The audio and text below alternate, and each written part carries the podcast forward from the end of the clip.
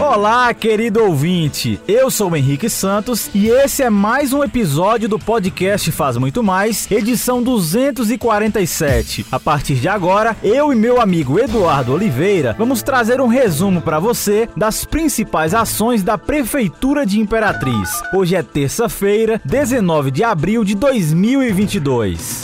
Notícia, informação.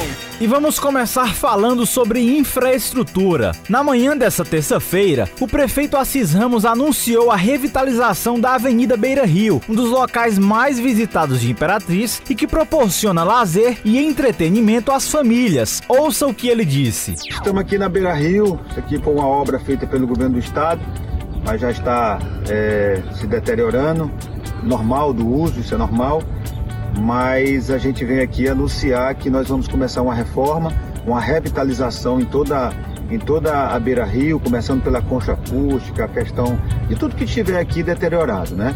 Além de uma revitalização também da iluminação. A iluminação que está aqui, né, que tem que ser reformada, né, Fábio? Isso. E também nós vamos fazer uma iluminação artística para no dia do dia do aniversário da nossa cidade, a Beira Rio estar com outra roupa e acolher o nosso Imperatrizense, que aqui é um local que muita gente vem, toda a cidade praticamente vem. Eu estou aqui com a Indira, que é arquiteta, ela veio com as ideias boas, nós vamos executar. Estou aqui com o secretário é, Fábio Hernandes, que também vai ficar fiscalizando e dando as condições aqui para essa obra sair até o dia 16 de julho, e com o chefe de gabinete aqui nos acompanhando, Marcelo. Então, assim, dia 16 de julho, teremos uma nova Beira Rio. E ainda falando sobre infraestrutura, a Sinfra começou nesta terça-feira a recuperação da malha asfáltica da Avenida JK, no Grande Santa Rita. A via é um dos principais corredores de transporte que interliga os bairros Planalto, São José, Nova Imperatriz, BR-010, Cinco Irmãos, Vila Macedo e Santa Rita. Segundo o titular da Sinfra, Fábio Hernandes, a prefeitura otimiza frentes de serviços por toda a cidade para oferecer melhor infraestrutura à comunidade. Ele ressaltou que, apesar das fortes chuvas, a Cifra não tem medido esforços para recuperar os estragos causados nas ruas e avenidas de Imperatriz. E além do serviço de recuperação asfáltica, a prefeitura realiza ainda terraplenagens e recuperação de drenagem profunda e superficial. E a gente encerra esse episódio falando sobre esporte. Ainda na manhã dessa terça-feira, o prefeito Assis Ramos, acompanhado do titular da sede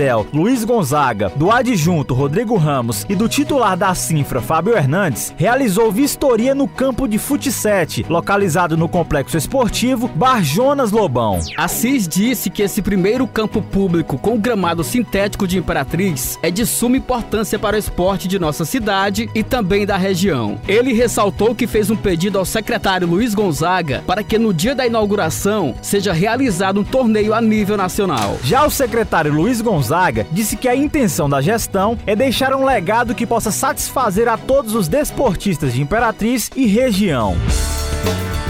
E aqui encerramos o podcast Faz Muito Mais da Prefeitura de Imperatriz. Agradecemos a sua atenção. Lembrando que esse e outros podcasts você pode acessar no portal imperatriz.ma.gov.br barra podcast, redes sociais e principais plataformas de streaming.